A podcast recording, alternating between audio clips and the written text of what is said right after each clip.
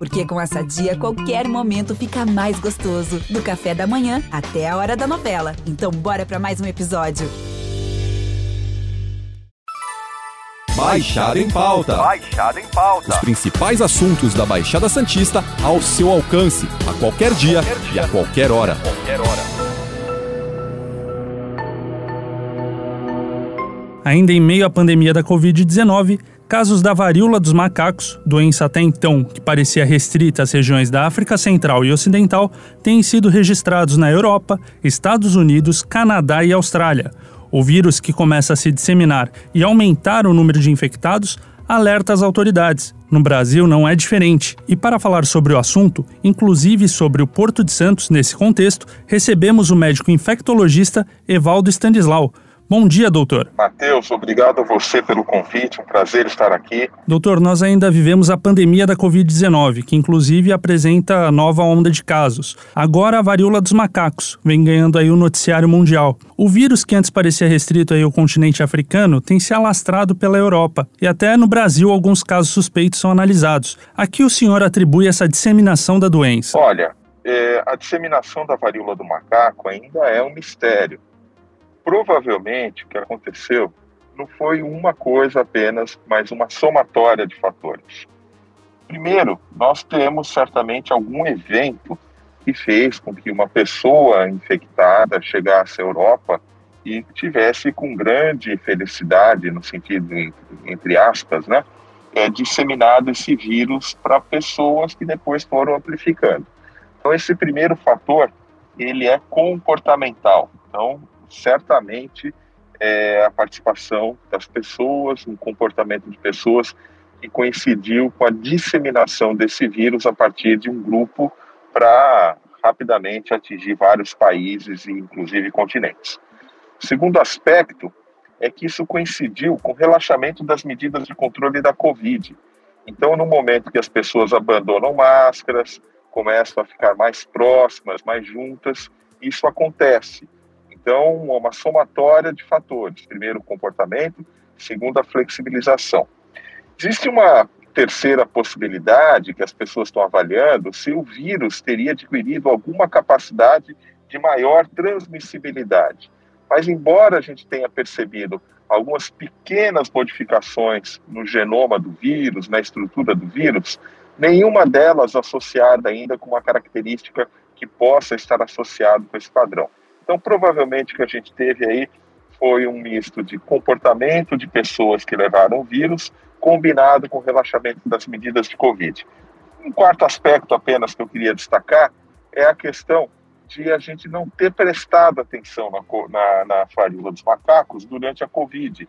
E neste momento que a Covid melhora um pouquinho, acalma, é, a gente começa a prestar mais atenção, então, na varíola dos macacos, e talvez isso tenha tornado mais evidente um problema que até pudesse já estar presente anteriormente e nós simplesmente não percebemos. Um levantamento do Instituto Butantan, inclusive, diz que a varíola dos macacos ressurgiu na Nigéria em 2017, após mais de 40 anos sem casos. Desde então, foram 450 casos relatados naquele país. Agora, em poucos meses, são quase 800 casos na Europa. Existe a possibilidade desse vírus ter sofrido alguma mutação que o torna mais transmissível? Então, Matheus, como eu dizia na pergunta anterior, essa possibilidade de uma mutação do vírus, ela tem sido estudada. Vários grupos de virologistas no mundo têm feito sequenciamento do vírus, observado como é que ele está se comportando, mas na verdade, é, embora algumas modificações tenham sido detectadas, nenhuma, nenhuma foi relevante, nenhuma foi associada com a presença é, de uma, ma- uma característica que dê ao vírus maior transmissibilidade ou maior capacidade de causar doença. Então, é, não é provável, esse vírus é um vírus diferente do vírus da Covid e é improvável que ele tenha sofrido uma mutação que explique essa situação que a gente está observando da varíola dos macacos. Como se dá a transmissão do vírus, doutor? Como, como evitar? Olha, a transmissão desse vírus, ela ocorre de contato de pessoa a pessoa. E tem que ser um contato próximo, um contato íntimo, você encostar nas feridas para se infectar. É, existe também a possibilidade de um contágio pelo contato com roupas, roupa de cama, toalha, material que tenha sido utilizado por uma pessoa que tenha as lesões da varíola do macaco. Então, essa é uma possibilidade também que a gente deve considerar do contágio indireto com aquilo que a gente chama de fomites, né? Então, o contágio ele se dá por contato íntimo das pessoas, pessoa a pessoa, uma pessoa que tem a lesão com outra pessoa, ou através de objetos, de roupas, de toalhas, de objetos que sejam compartilhados. Uma terceira possibilidade, e não tão frequente quanto a da Covid-19, é a transmissão por gotículas respiratórias. É, Para se evitar é, o contágio, o que a gente tem que fazer são as medidas que a gente já vem adotando com a Covid-19. Então, higiene das mãos, evitar aglomeração e o uso de máscara. Mas eu enfatizo, a transmissibilidade da varíola dos macacos não é da mesma dimensão, não é da mesma característica da Covid-19 e, portanto, a gente tem eh, medidas é, de prevenção semelhantes, mas a intensidade da transmissão ela é muito menor na varíola dos macacos. Os cuidados para proteção contra a Covid podem ajudar, como usar as máscaras e higienizar as mãos? Devemos nos preocupar? Exatamente, Matheus. Os cuidados com a Covid-19, os cuidados que a gente tem para evitar a Covid-19 servem para evitar também a varíola dos macacos. Então, é, a higiene das mãos, uso de máscara, a não aglomeração.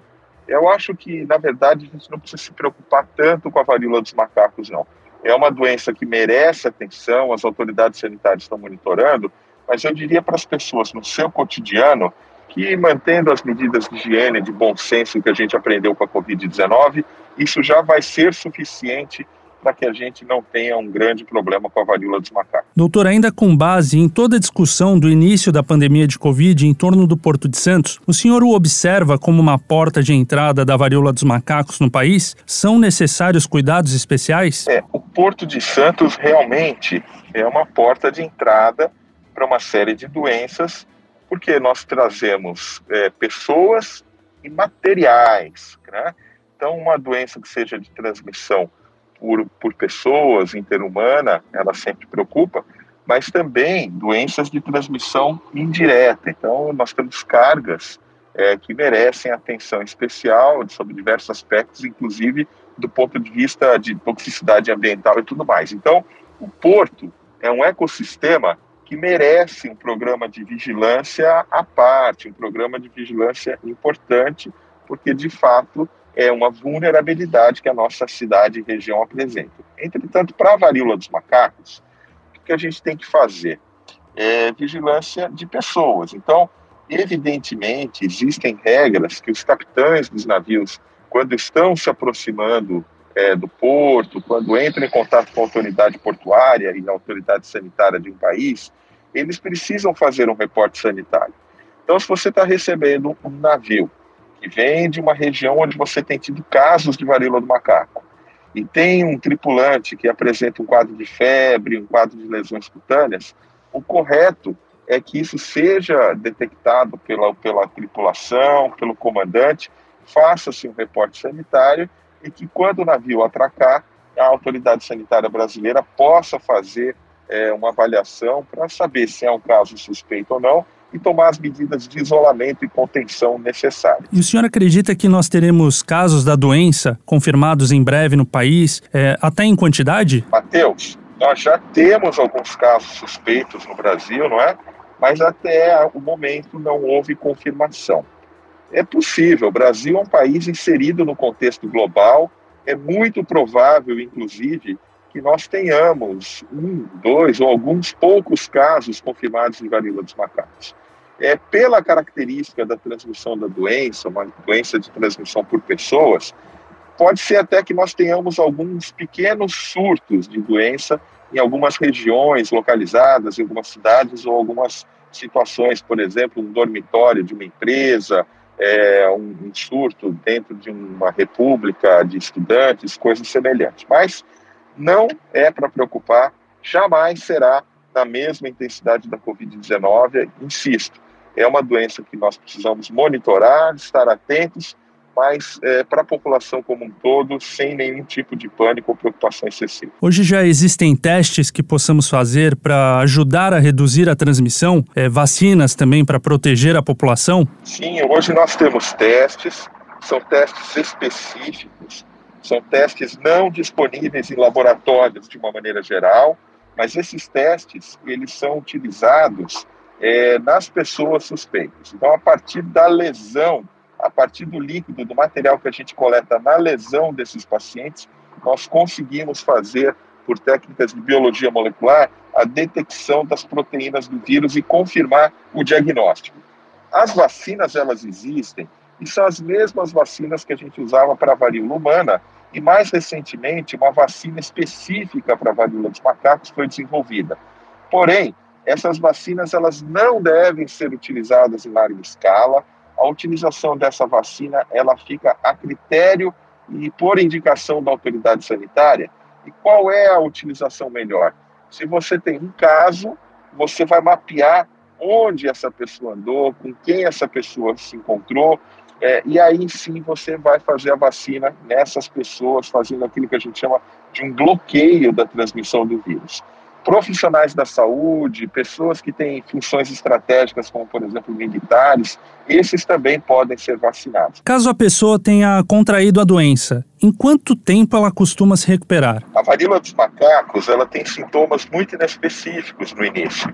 Um quadro de mal-estar, febre, é, a pessoa pode notar que apresenta um aumento de gânglios, depois aparecem lesões, que começam uma lesão vermelhada e vira uma bolinha de água. Essas lesões, elas podem ser lesões é, em pequeníssima quantidade, às vezes, às vezes uma, duas, três lesões, podem estar localizadas apenas na região genital ou em outras regiões do corpo também. É, nós podemos ter, e essa é uma característica da doença, lesões na mesma fase evolutiva. Então, diferente da catapora, por exemplo, onde você tem uma lesão que é uma bolinha de água, outra que está vermelhinha e outra que virou uma casquinha, na varíola e na varíola dos macacos, nós temos todas as lesões da pele na mesma fase evolutiva, então as lesões são muito parecidas entre si. Eu chamo a atenção das pessoas que, é, às vezes, realmente são pouquíssimas as lesões. Então, como é que a gente pode fazer para suspeitar de uma varíola dos macacos? Primeiro, é uma pessoa que veio do exterior recentemente, ou teve contato com alguém que veio do exterior recentemente, que apresente um quadro de mal-estar, febre, ou às vezes passa por isso, mas aparece lesões cutâneas, e às vezes uma, duas lesões só, né, que tem uma característica de ser uma bolinha de água, uma feridinha que evolui para depois uma feridinha. Essa pessoa precisa procurar uma orientação médica, o médico vai saber avaliar e fazer o diagnóstico diferencial e saber se esse quadro se enquadra ou não num caso suspeito de varíola dos macacos. E existe algum tratamento, doutor? A varíola dos macacos, ela é uma doença para a maioria absoluta das pessoas autolimitada e de boa evolução. Nós temos aí um tempo de doença que vai variar em duas a três semanas até que a pessoa se recupere. Enquanto ela tiver as lesões com bolinhas de água, ela está transmitindo a doença, deve ficar em isolamento, pessoas que têm risco de ter uma evolução mais severa, é, com orientação de autoridades sanitárias, eventualmente poderão ser tratadas é, com antivirais que já existem, mas que não estão disponíveis comercialmente, né? É, mas normalmente o tratamento ele é feito com medidas sintomáticas. Você trata o sintoma, faz um cuidado da ferida para que você não tenha uma infecção secundária e em poucos dias essa pessoa está recuperado. O vírus ele é considerado perigoso? Existem estudos sobre taxa de mortalidade, por exemplo? A varíola dos macacos ela tem uma letalidade, uma taxa de mortalidade que a gente considera pequena. Não é uma doença do ponto de vista de mortalidade que preocupe excessivamente. Nós acreditamos aí que em torno de 3%, um pouco mais, um pouco menos das pessoas que têm Covid, e sobretudo aquelas que tenham alguma imunodeficiência, que têm algum problema imunológico poderão ter uma evolução mais desfavorável. Para finalizar, eu gostaria que o senhor deixasse um recado para aquelas pessoas que costumam se assustar quando ligam a tela do computador e observam aquelas imagens das pessoas com sintomas né, de lesões na pele. É, o que o senhor pode falar para essas pessoas? Olha, Matheus, não apenas para a varíola dos macacos, mas para todas as doenças. a informação, ela é muito importante, ela é boa, as pessoas têm que estar informadas, mas as pessoas têm que ter um filtro, as pessoas têm que ter bom senso e buscar, primeiro, fontes de informação seguras. Segundo, é buscar orientação com médicos, com profissionais de saúde, para saber se isso é ou não relevante. E terceiro, e principalmente, as pessoas têm que ter bom senso. Se as pessoas se protegerem, se as pessoas usarem máscara, se as pessoas tomarem cuidado com as relações que elas têm, não tiverem relacionamentos que são relacionamentos é, íntimos e promíscuos com pessoas que elas não conhecem, é, tiverem um tipo de cautela que é essencial para a prevenção de toda e qualquer doença, eu acho que ninguém precisa ficar muito preocupado. Em especial em relação à varíola dos macacos, ela é muito mais hoje uma curiosidade científica que merece atenção, merece vigilância e merece controle do que um problema de saúde pública que possa nos impactar severamente. Então, as autoridades estão atentas, de novo, e eu diria para as pessoas que estão acompanhando esse assunto que acompanhem mesmo, mas acompanhem com serenidade e confiança de que todas as autoridades e os profissionais de saúde estão fazendo aquilo que é necessário. Muito obrigado pelo convite, foi um prazer estar com vocês hoje. Doutor Stanislau, muito obrigado pela participação no Baixada em Pauta. E na semana que vem nós voltamos com outro convidado. Lembrando que esse podcast está disponível no G1, Apple Podcast, Spotify, Deezer, Google Podcast e Cashbox. Nos aplicativos existe a opção para você assinar esse podcast e receber um aviso sempre que um novo ficar disponível. Eu sou Matheus Miller e encerro Baixada em Pauta por aqui. Até a próxima e tchau! Baixada em Pauta. Baixada em Pauta. Os principais assuntos da Baixada Santista ao seu alcance, a qualquer dia, qualquer dia. e a qualquer hora. Qualquer hora.